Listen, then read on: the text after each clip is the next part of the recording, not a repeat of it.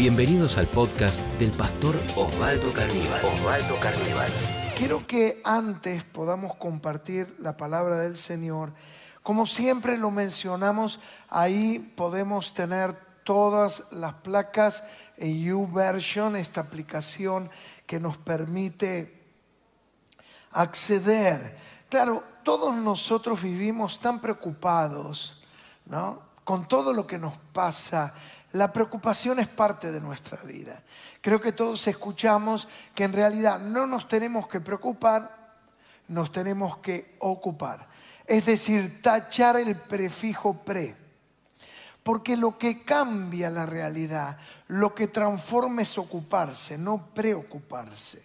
Hasta que nos llegue el momento, posiblemente yo no pueda hacer nada para cambiar la realidad. Pero cuando alguien se ocupa, lo que hace es transformar la realidad. Pero una vez que definimos esto, que es muy práctico, es decir, me tengo que ocupar más y preocupar menos. ¿Lo podés decir? Me tengo que ocupar más y preocupar menos. Eso te va a traer salud psíquica, emocional, espiritual y física. Te vas a enfermar menos. Muchas enfermedades empiezan en la preocupación. Una de ellas, como antes se solía decir, era tan común, no te hagas mala sangre.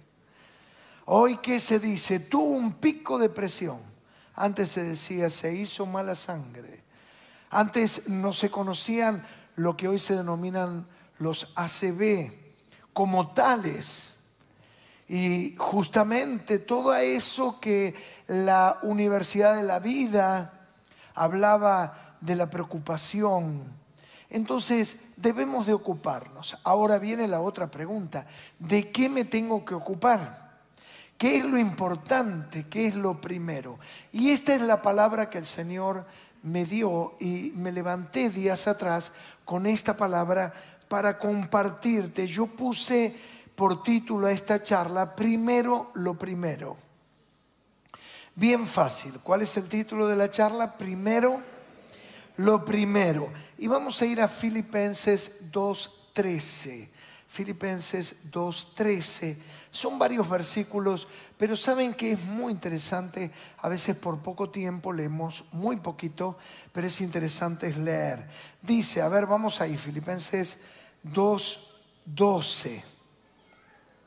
Dice, por tanto, amados míos, como siempre habéis obedecido, no como en mi presencia solamente, sino mucho más ahora en mi ausencia. Miren, y esta es la parte central. Ocupaos en vuestra salvación con temor y temblor, porque Dios es el que en vosotros produce así el querer como el hacer por su buena voluntad. Haced todo sin murmuración y contiendas, para que seáis irreprensibles y sencillos hijos de Dios, sin mancha, en medio de una generación maligna y perversa, en medio de la cual resplandeceréis como luminarias en el mundo, asidos de la palabra de vida, para que en el día de Cristo yo pueda gloriarme de que no he corrido en vano, ni en vano he trabajado. Hasta ahí la palabra del Señor. Pero puntualmente, puntualmente lo que quiero darle mayor significancia es esto que leíamos. Ocupaos en vuestra salvación con temor y temblor. Y lo que me levanté una mañana es justamente con este pasaje que dice, ocupaos, ocupaos. Claro, entendamos que la salvación es por gracia.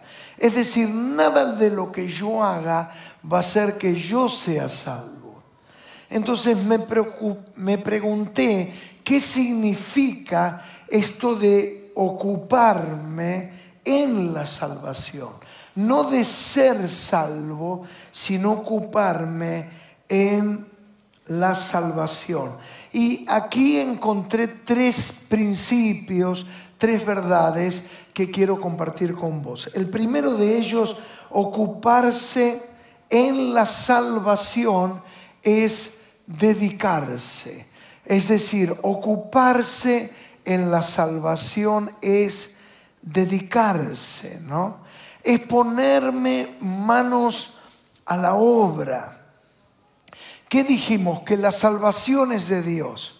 Efesios 2.8 dice, por la gracia sois salvos por medio de la fe, y esto no de vosotros, pues es don de Dios, no por obras, para que nadie se gloríe. Claro, dice, la salvación no es por obras, es por gracia, para que nadie se gloríe. Es decir, que nadie diga, yo soy tan bueno que me lo merezco. Diría mi abuela, buena mandarina. Entonces, ¿qué es esto que dice Pablo? Es decir, por un lado Pablo a los Efesios le dice, la salvación es por gracia.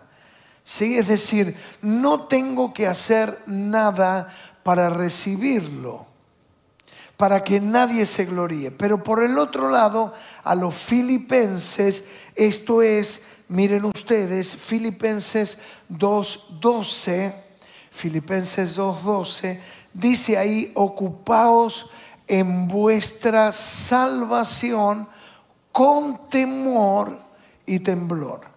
Lo que está diciendo es, la salvación ya la tenés. Ocupate en la salvación con temor y temblor.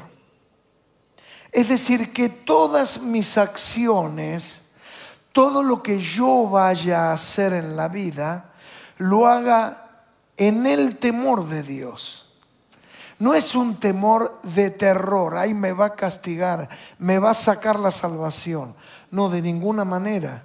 Sino lo que está diciendo es, has recibido algo tan precioso, algo tan preciado, tu relación con el Espíritu Santo, con Cristo, que nada lo empañe, que nada lo ensucie. No entristezcas. Pablo dice justamente, no contristes en Efesios al Espíritu Santo. ¿Qué es contristar? Es entristecer. Creo que todos amamos a alguien. Y si amamos a alguien, vamos a tratar de qué? De no hacerle pasar a esa persona un mal momento. Que no se entristezca. Es decir, no le lleves dolor, pena al Espíritu Santo. Y muchas veces nuestras acciones le pueden entristecer. ¿Y vieron cuando alguien está triste, cómo está? Opacado, está cabizbajo, está inactivo. Y muchas veces así el Espíritu Santo está en nosotros, sin brillo, opacado, inactivo. ¿Por qué? Porque lo hemos relegado. Es esta idea de la tristeza. Por eso dice, ocupate de la salvación con temor y temblor. Es decir, ¿cómo estás cuidando la salvación? ¿Cómo estás valorando la salvación, que todas tus acciones, que nada lo afecte. Y específicamente, ¿por qué el énfasis? Y miren, porque yo siento que la pandemia ha generado un sinnúmero de cambios de conducta, muchísimos, y muchos cambios que ya se establecen y que no se van a modificar. Pero espiritualmente siento que ha generado en muchos casos un relajamiento espiritual. Ya tengo la salvación, ya está. Pero sentí esta palabra, ocupate en la salvación, cuida la salvación. No sea cosa que algo transcurra y esa llama y esa luz se empiece a apagar. La pandemia es una señal de los últimos tiempos. Y en esto tenemos que tener en cuenta. Si es una señal de los últimos tiempos, en los últimos tiempos dice que el amor de muchos se enfriará. ¿Vieron? Cuando uno se enamora, ¿cuántos estuvieron enamorados? A ver. No me atrevo a preguntar si lo están, espero que sí. No sé por qué esa risa. Pero vieron cuando uno quiere conquistar a alguien, yo me acuerdo de Alejandra, uno hace lo imposible, ¿verdad o no? Desde arreglarse, congraciarse, che, decime qué le gusta, decime cómo la puedo conquistar, decime cómo puedo despertar en ella el amor que yo siento. Impresionante. Atentos chicos y chicas. Lección 1. Claro, el grave problema es cuando uno alcanza la meta de conquistar el amor. ¿Qué es lo que pasa muchas veces? Se relaja. Recuerdo una historia, ya hoy en día no se ven esos autos, pero hay autos antiguos, como lo era el Ford Falcon, el Fairlane. ¿Cuántos se acuerdan de esos autos? Vamos, vamos, más de uno. El asiento era interesante, yo se los voy a explicar, hay muchos jóvenes que dicen de qué está hablando. Bueno, hay exposiciones de autos. La otra vez estábamos con Alejandra y pasó una fila, eran como 30 Fiat 600, un domingo.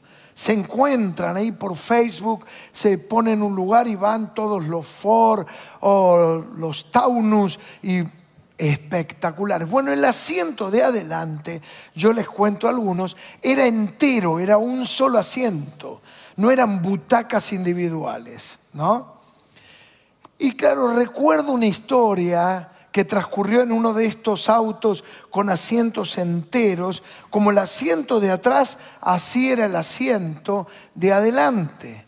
Y recuerdo que en una oportunidad en esos autos grandes, que eran naves, el hombre iba manejando. Y en el otro extremo, porque eran tan grandes que podían entrar cuatro personas, sin exagerar, estaba la mujer. Ella lo mira en la otra punta del auto y lo mira y le dice, viejo, pensar que antes íbamos tan juntitos, tan pegados, y mira ahora, vos en una punta y yo en la otra. Y el tipo, bravo, le dijo, yo siempre estuve acá. Muy bravo.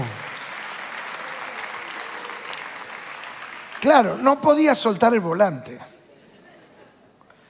Bueno, la idea cuál es? Que Dios siempre estuvo ahí. El tema que a veces nosotros no nos damos cuenta y ya está, ya lo conozco, ya sé de él y de a poquito me voy para la otra ventanilla. Voy a ver qué es lo que hay. Pero sigo en el auto, pero ya no es lo mismo.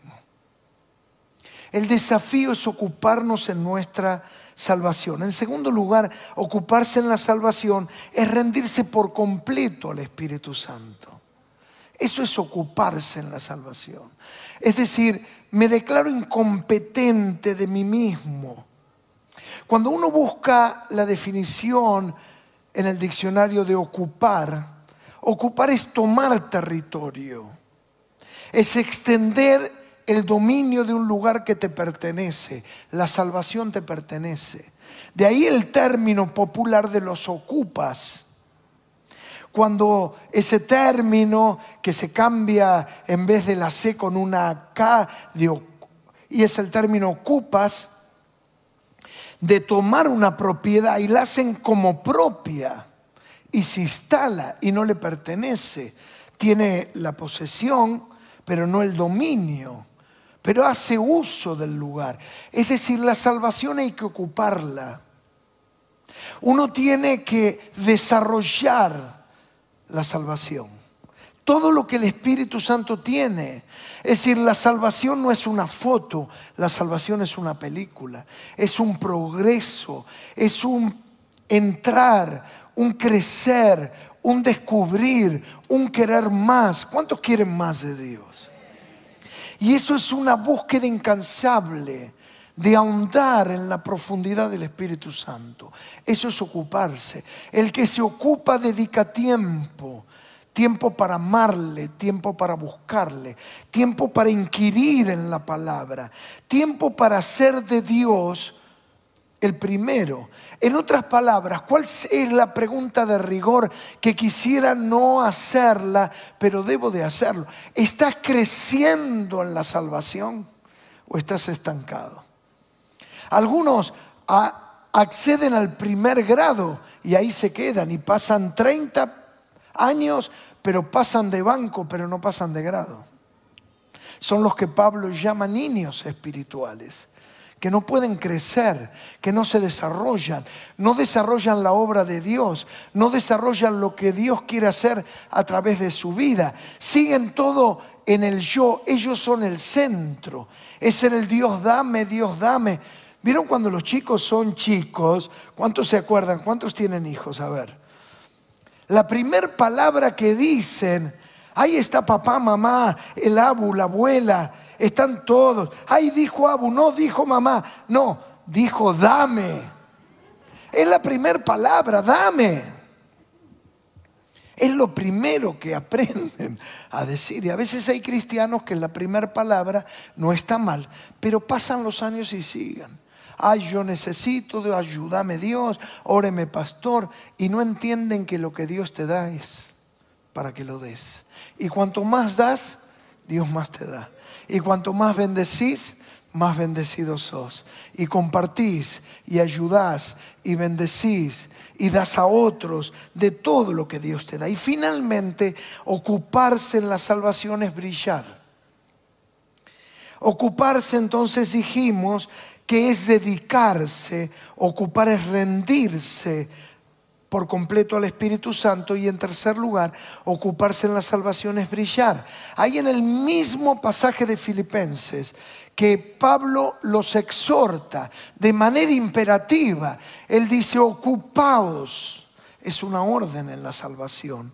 Filipenses 2.14 dice, haced todo sin murmuración y contienda para que seáis irreprensibles, sencillos, hijos de Dios sin mancha. En medio de una generación maligna, perversa, en medio de la cual resplandecéis como luminarias en el mundo. Les va a decir, ocúpense en la salvación y luego les va a decir, Hagan todo sin contienda, sin murmuraciones, sean irreprensibles, sencillos hijos de Dios, sin mancha en una generación maligna. Y luego va a decir, resplandezcan como las estrellas en el cielo, dice otra versión, como luminarias, sean luz. Es decir, si ustedes se dan cuenta, hay una progresión el que se ocupa en la salvación se dedica. El que se ocupa en la salvación se entrega por completo al Espíritu Santo. Y como consecuencia natural, ocuparse determina el brillar. Va a ser una persona que donde está va a brillar, se va a distinguir. ¿Por qué? Porque se ha consagrado, ha elegido un camino distinto sin mancha. Ha elegido el camino de ser irreprensible. ¿Por qué? Porque ha priorizado la vida de Dios y cada vez hay más de Dios y menos de Él. En medio de un mundo que necesita tanto de Jesús. La pandemia, otra de las cosas que ha hecho, ha justamente marcado esto muy fuerte, ¿no? La necesidad de Dios. Yo veo que la gente necesita de Dios y está esperando que alguien sea luz para ellos. Tiempo atrás yo conté que recibí un llamado de una persona que me sorprendió. tenemos una relación, pero no demasiada confianza. Noté su voz con una gran angustia y preocupación. Y le dije, ¿qué te pasa? Me dice, estoy muy mal. No es alguien creyente. Paramos el auto, mi señora maneja, me está llevando a internar. Estoy con COVID, no tengo aire. Y es una persona que tiene mucha influencia.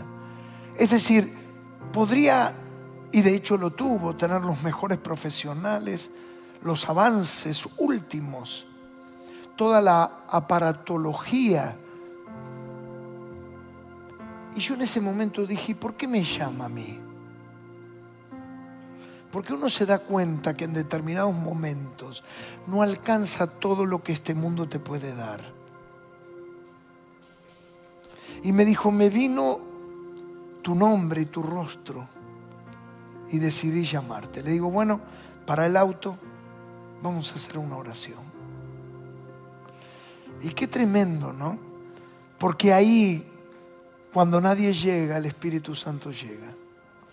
Y en este mundo que tanto necesita y que cada vez la oscuridad lo va cubriendo más, Dios tiene un plan y es hacer de tu vida una luminaria, es decir, una luz en la oscuridad.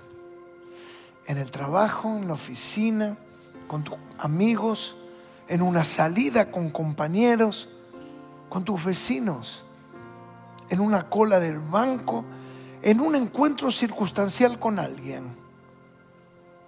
Ser luz.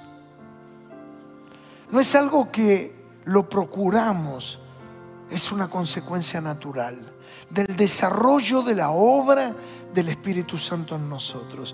Es una consecuencia natural de aquellos que se ocupan en la salvación. Y lo opuesto a ocuparse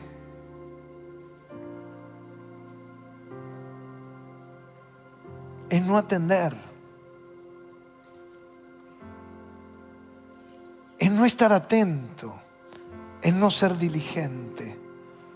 Sé diligente con lo más hermoso que Dios te ha dado, que es la salvación. Es tu amistad con Jesús, es tu caminar con Él. Es que Él haya cautivado tu corazón y se haya transformado en una relación de amor que trasciende a lo religioso. Que por favor nada de este mundo opaque tu amor por Jesús. Ocupate de la salvación, que nada te distraiga. El que se deja de ocupar muchas veces se deja de ocupar porque se distrae por algo. ¿Será que algo te ha distraído? Debemos de estar atentos. Si este podcast fue de inspiración para tu vida, te invitamos a compartirlo en tus redes sociales. tus redes sociales. Recordá que podés seguir al pastor Osvaldo Carníbal en Instagram, Facebook y Twitter.